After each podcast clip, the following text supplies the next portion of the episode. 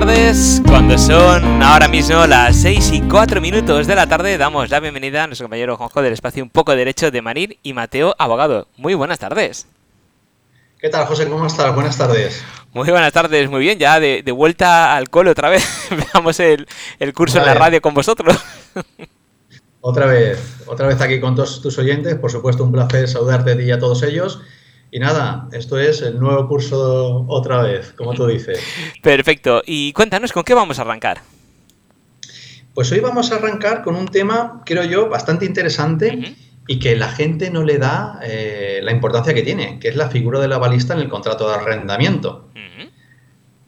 Sí, sí, yo pienso que es muy importante porque eh, muchos, en este caso, avalistas, firman y no saben realmente lo que han firmado y es, es cuestión de aclarar un poquito todas estas, todas estas ideas. Perfecto. En primer lugar, diremos que eh, el avalista, este título se lo ha otorgado la costumbre, que es una de las fuentes del derecho. Por costumbre se ha dicho avalista, avalista, avalista, pero realmente es un fiador. Es un fiador y está previsto en el artículo 1822 del Código Civil. Y eh, por la fianza lo que hace es obligarse a pagar cuando no ha pagado un tercero. Lo que pasa que, para evitar confusiones, seguiremos hablando de avalista, de avalado, de aval, etc.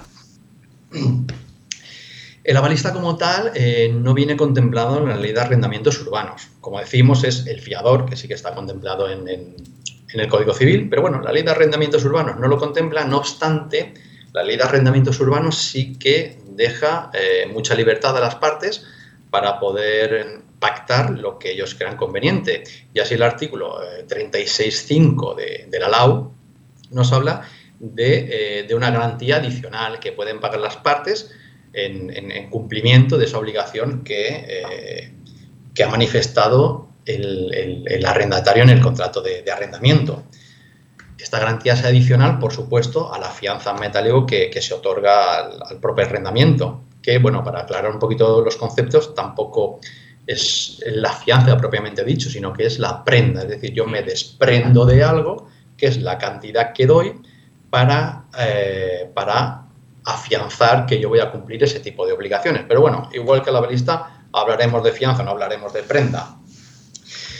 Entonces, dicho esto, ¿quién es el avalista? El, avalista será la persona o personas, porque pueden ser varios, física o jurídica, puede ser un avalista, puede ser perfectamente una entidad bancaria, que garantizará que se van a cumplir esas obligaciones cuando hay un incumplimiento por parte del arrendatario.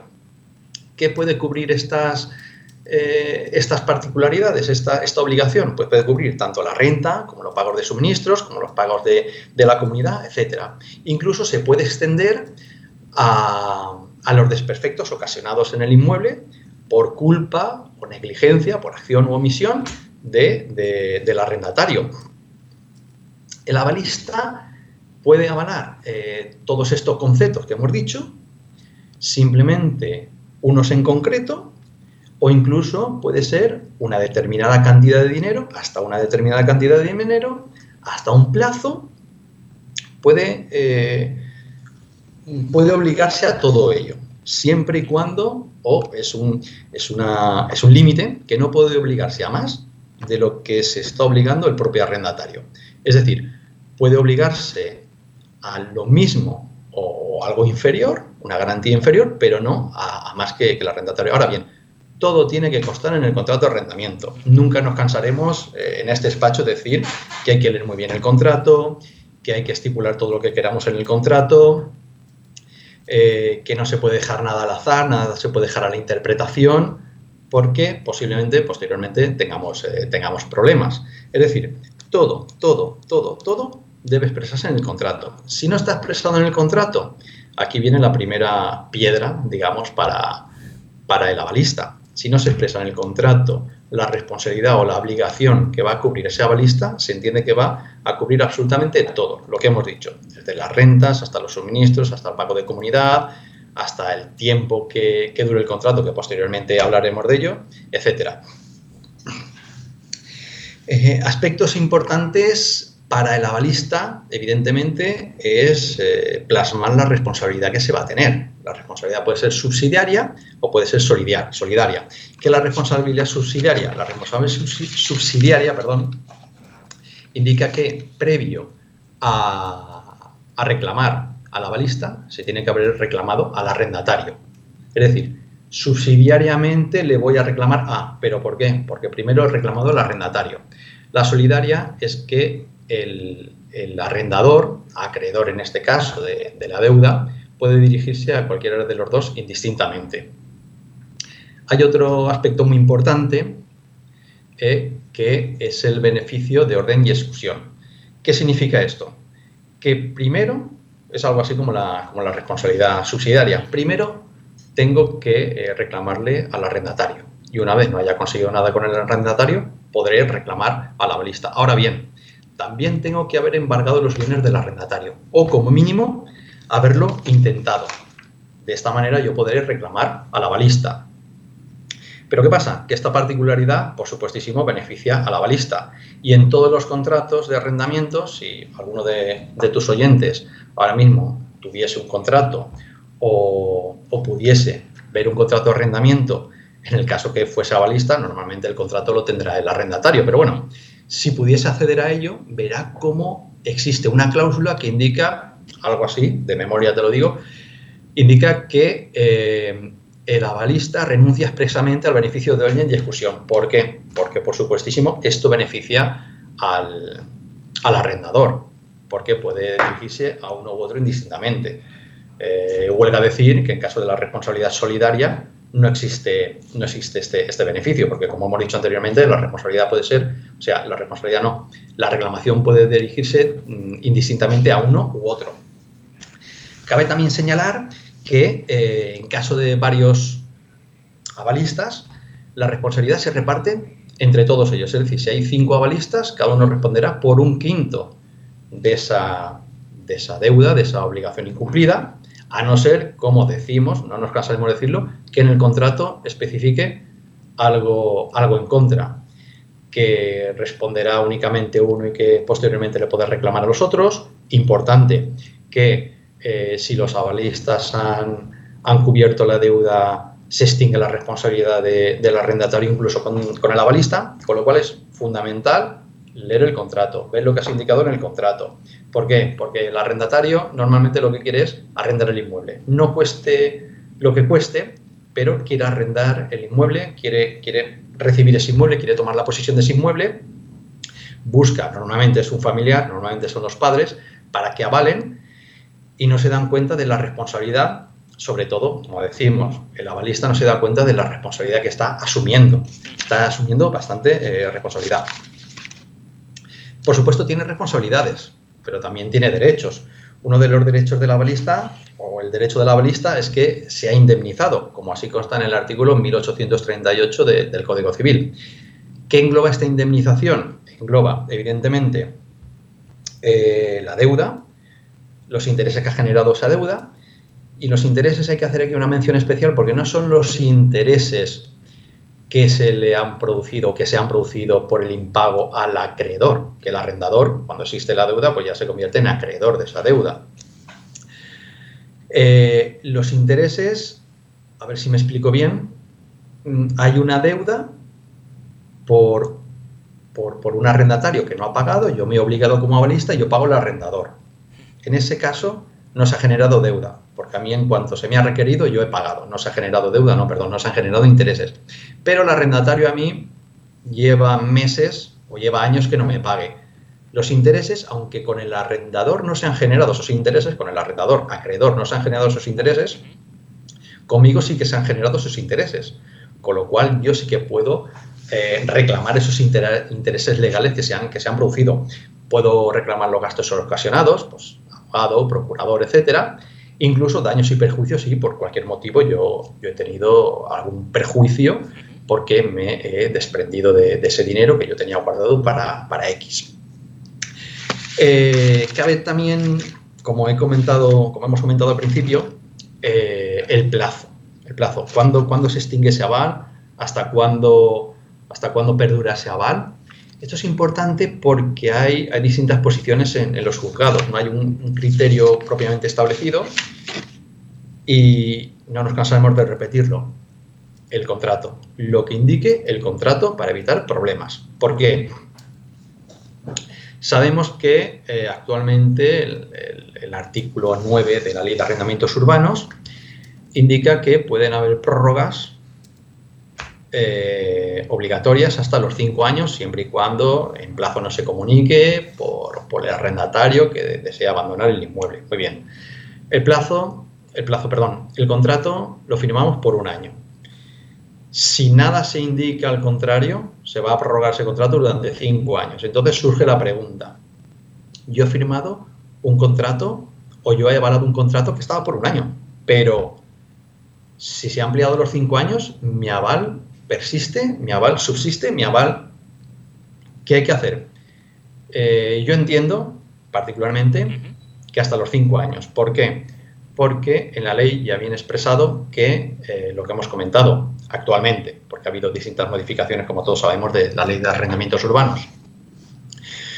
Eh, entendemos que tendrá vigencia durante la vida del contrato, que es un año, más las prórrogas obligatorias. ¿Por qué? Porque la ley indica ello y hay una máxima, por todos conocidas, que eh, el desconocimiento de la ley no exime de su cumplimiento, con lo cual sería defendible la postura que eh, yo he firmado por un año el aval, pero la otra parte me está reclamando que yo sea avalista hasta los cinco años, o el arrendador ahora acreedor me está reclamando a mí, entonces ahí puede surgir pueden surgir eh, los inconvenientes. Hablemos también, estamos hablando de las prórrogas obligatorias, pero vamos a hablar de, las, de lo que se llama la tácita reconducción o alguna prórroga voluntaria que se le ofrece al, arrendatario por parte del, del, arrendador. En cuanto a la tácita reconducción, es cuando ha finalizado el periodo este que estamos diciendo, de un año, de cinco años, y las partes nada dicen al respecto. Eh, ahora te de memoria, pero creo que si eh, cuatro meses eh, antes no se ha indicado lo contrario por parte del arrendatario y dos meses antes por parte del arrendador, se entiende que el contrato en tanta cita de reconducción por un año más. Es decir, no se ha dicho nada y el contrato persiste durante un año más. ¿Qué ocurre en ese caso? En ese caso sí que entendemos eh, con, este caso, con el, código, con el Código Civil en la mano, que no cabría esa prórroga de, del aval con base en los artículos 1851 y 1567. ¿Por qué? Porque ha sido una prórroga voluntaria. Ya no estamos hablando, ambas prórrogas son legales, pero una es eh, obligatoria y una es voluntaria. Con lo cual, la prórroga obligatoria entendemos que sí tendría que estar cubierta por el aval, pero la voluntaria no, a no ser que esta prórroga voluntaria o la prórroga de tácita de reconducción sea comunicada de manera fehaciente la balista, es decir, que el arrendador le comunicaba la balista, oiga, que este contrato eh, le vamos a otorgar una prórroga por un año más, o este contrato va a entrar en tácita reconducción por un año más. En este caso, sí que sería, sí que sería factible esa, esa, eh, esa duración mm, eh, anexa de, de lo que es la, el aval. Mm, entendemos que el, avalista tampoco tendría que manifestarse al respecto, únicamente tendría que indicar que no está de acuerdo con ello, porque si se le notifica de una manera fehaciente, es decir, mediante puro fax, en, plazo, en forma, se le notifica en el domicilio, etcétera, y no dice nada al respecto, pues bueno, se puede entender que ha, ha asumido esa, esa obligación. Eh, hay un caso muy, muy curioso que preparando un poquito esta, esta entrevista, o más que esta entrevista, este soliloquio, eh, y es el tema em, del reconocimiento de deuda. Reconocimiento de deuda es interesante, además me, me, pareció, me pareció, como digo, bastante interesante. ¿Por qué? Porque nos pongamos en situación. Hay un contrato de arrendamiento y hay una deuda.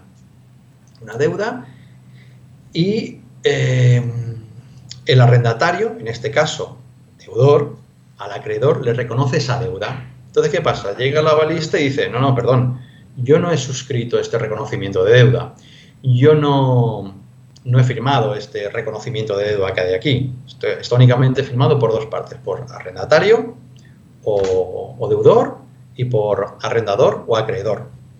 Yo me eximo totalmente de pagar. Error. Hay una sentencia de marzo de 2016 del Tribunal Supremo que indica que ese reconocimiento de deuda no es, eh, no es una innovación de un contrato, no es un contrato nuevo, sino que es el mismo contrato y lo único que se ha hecho es reconocer esa deuda, con lo cual ese reconocimiento de deuda tiene que estar igualmente cubierto, bueno, ese reconocimiento de deuda, no, perdón, esa deuda reconocida por dos partes que nada tienen que ver, en este caso con el avista que no ha firmado, pero en este caso sí que, sí que tendría que... Em, sí que tendría que seguir avalando. Es decir, ese reconocimiento de deuda también está cubierto por el aval, siempre y cuando se den las circunstancias anteriormente mencionadas, que el aval está, eh, en, plazo, que si hay una tacita de reconducción, una prórroga voluntaria del artículo 10 de, la LAU, se le ha comunicado fehacientemente al avalista. Por eso, José, como hemos comentado al principio, es muy importante todos estos aspectos que estamos comentando. Hay otro, otro asunto que también me parece muy interesante, que se da en muchas ocasiones, de hecho muchos, muchos oyentes tuyos se, sentirán identificados con ello, y es cuando eh, hay unos padres que han avalado a un hijo, han avalado a una hija y se van con su pareja a vivir. ¿Qué ocurre aquí? Aquí ocurre que son dos, eh, dos arrendatarios, dos coarrendatarios, un arrendador y unos avalistas. ¿Qué ocurre aquí? A no ser que en el contrato diga lo contrario, se entiende que tú estás avalando a estas dos personas. Rectifico, no estás avalando a estas dos personas, estás avalando un contrato, estás hablando que se va a cumplir ese contrato, estás hablando unas obligaciones que han contraído los arrendatarios. ¿Qué ocurre si uno de los miembros de la pareja decide, decide abandonar la pareja? Eh, lo más normal es que si tú has hablado a tu hijo, tú has hablado a tu hija, quieras, eh, quieras salir de ese contrato. ¿Tú crees que va a poder, José? No. No va a poder. No va a poder, evidentemente no va a poder. Tiene que ser un consenso entre, entre todas las partes. Es decir, si yo avalo a mi hijo o a mi hija, lo pongo explícitamente en el contrato. Yo avalo a esta persona. Esta persona ha salido del, eh, del contrato, mi aval evidentemente se extingue. Ya se apañará él con la otra persona. Pero si yo no indico nada en el contrato yo he hablado que se van a cumplir esas obligaciones adquiridas contractualmente, repito, y, vamos a ver, yo no he indicado nada al respecto, pues evidentemente yo voy a tener que cumplir esas obligaciones. ¿Qué ocurre aquí? Pues que se tiene que llegar a un acuerdo. Se tiene que llegar a un acuerdo, pero previo a tener que llegar a este acuerdo, o previo, como decimos, a interpretar si el aval dura un año, dura cinco, prórroga obligatoria, prórroga voluntaria, que conste todo en el contrato, absolutamente todo en el contrato. Es, muy importante, evidentemente, como estamos viendo, el tema del aval, sobre todo en este caso para el arrendador, el arrendador porque tiene una seguridad. Aparte de la fianza o prenda, como hemos dicho, pero bueno, aparte de la fianza que se le puedan otorgar, es, es una garantía porque ya no vas a, ya no vas a, poder requerir a una persona o a dos personas si son dos correndatarios, es que también tienen la facultad de poder eh, reclamar a un avalista, a dos avalistas, quien sean avalistas, tienes posibilidad de reclamar. Entonces, ¿qué ocurre aquí? Eh, se da la circunstancia que eh, si el aval se ha extinguido por, por cualquier motivo, bien porque en el contrato indica un plazo determinado, bien porque en el contrato indica que yo solamente avalo a una persona, esa persona ha salido del contrato, con lo cual mi aval no tiene ningún sentido, se puede indicar en el contrato una cláusula, sobre todo en beneficio del arrendador, que indique que eh, en caso de, que el aval sea extinguido, como decimos, por cualquier motivo, que ese aval se tenga que renovar. Y si no se renueva el contrato, con base también en, en la LAO, en la Ley de Arrendamientos Urbanos, en el artículo 27, se puede resolver el contrato. ¿Por qué? Porque ha sido incumplido. O sea, yo te estoy diciendo a ti que si el aval se ha extinguido, me lo tienes que renovar o lo tienes que renovar con otro tipo de garantía, con, como decimos, otro, eh, otra persona física, otra persona jurídica, me da igual, pero tú me tienes que renovar este aval, porque si yo no me voy a fiar de que me vayas a pagar. Y si me fío que me vas a pagar, a lo mejor no me fío que en un futuro te pueda reclamar o no pueda reclamar, con lo cual es importantísimo. Entonces, bueno, eh, dicho todo esto, creo que hemos hablado un poquito de, todo. No me cansaré que hay que dirigirse a profesionales. no hay que dejar nada al azar. No hay que eh, bajarse un, un, contrato de Internet, un contrato tipo de Internet. ¿Por qué? Porque cada contrato es diferente y aunque parezca lo mismo es diferente. No me puede servir un contrato que a un amigo le ha ido bien. No, como, como, como decimos mucho, hay que hacer un traje a medida. Cada contrato y cada cliente es diferente y aunque parezca lo mismo, no es lo mismo. Eh, hay que dirigirse a profesionales que puedan asesorar, que puedan redactar un contrato, que otorguen garantías. Y por supuestísimo aquí en Marín y Mateo tenemos grandísimos profesionales que pueden cubrir todas estas necesidades. Por supuesto que Además te lo, te lo, iba a preguntar, eh, ¿dónde podemos localizaros?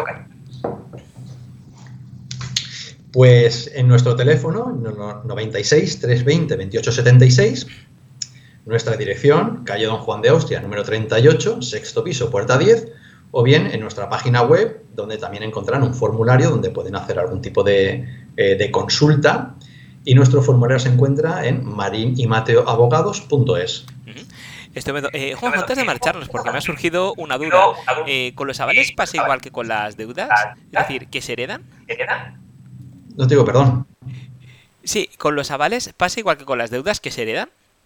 Es decir, si yo avalo a un familiar y por lo que sea eh, tengo un percance y me pasa algo, eh, ¿el aval que yo he dado pasaría a un familiar cercano o, no? ¿Se corta de raíz? Bueno, el aval date cuenta que está otorgado por una persona en concreto. Entonces, eh, ese aval habría, habría que ver, como digo, lo que indica el contrato de arrendamiento, pero eh, así como las deudas se heredan, los avales habría que ver qué indica el contrato de arrendamiento, porque muchas veces las personas no lo saben, pero los avales también se pueden heredar, por supuesto. Por supuestísimo. Se heredan, se heredan los bienes y derechos de, eh, de toda persona fallecida. Entonces, ya digo, en este, en este aspecto es importantísimo, importantísimo el contrato, porque en el contrato de arrendamiento, el contrato de arrendamiento eh, está suscrito por arrendatario y arrendador, incluso la balista. Pero el contrato de arrendamiento, digamos que hay un contrato subsumido, que es el contrato que tiene el avalista, tanto con el arrendatario que va a cumplir con, sus obligaciones y las incumple, pero sobre todo con el arrendador. Es decir, el contrato más que con el arrendatario es con el arrendador. Con lo cual ahí se tiene que estipular absolutamente todo, porque si hay algún tipo de aval, con toda probabilidad se puede heredar a no ser que indique lo contrario, por supuestísimo, José. Es decir, que se puede dar el caso que un padre avalara a un hijo, tiene dos hijos y por lo que sea no le cuenta al otro hijo que ha avalado al hermano. Eh, el padre muere y de repente el hermano que no sabía nada se encuentra el pastel, es decir, se encuentra que tiene un aval del padre que se lo que le toca hacerse cargo a él. Sí, sí, por supuesto, por supuesto, porque normalmente eh, vamos a ver que tú vas a avalar, perdón, tú vas a comprarte un inmueble y tu padre te avala con el piso. Eh, ese piso tiene una carga, tiene una carga que es avalar el, préstamo hipotecario, el préstamo con garantía hipotecaria que ha contraído uno de tus hijos. Con lo cual, ese aval persistirá. Normalmente lo que ocurre es, eh, aquí en, el despacho no se ocurre en muchos casos. Normalmente lo que ocurre es que no hay ningún problema y se va pagando, eh, se va pagando la deuda que tiene, porque normalmente son familias, eh, bueno, evidentemente de todo te encuentras, pero son familias eh, bien avenidas o familias que no tienen ningún tipo de problema, se ha avalado un hijo porque en su día otro hijo se avaló, etcétera, y todo lo asume.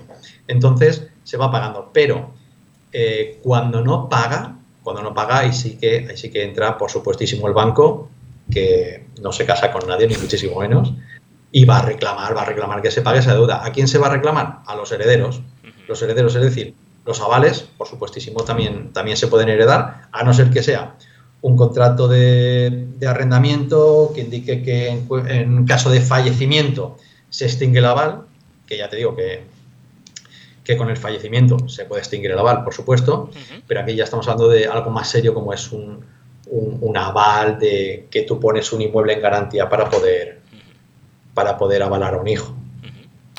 Estupendo, bueno, pues nos ha quedado muy claro y como bien has comentado, importante acudir a grandes profesionales para que hagan como un traje a medida para que no haya ningún fleco suelto y está claro que Marín y Mateo Abogados sois unos magníficos sastres, con lo cual vamos a salir guapísimos con todo lo que os tengamos que, solicitar.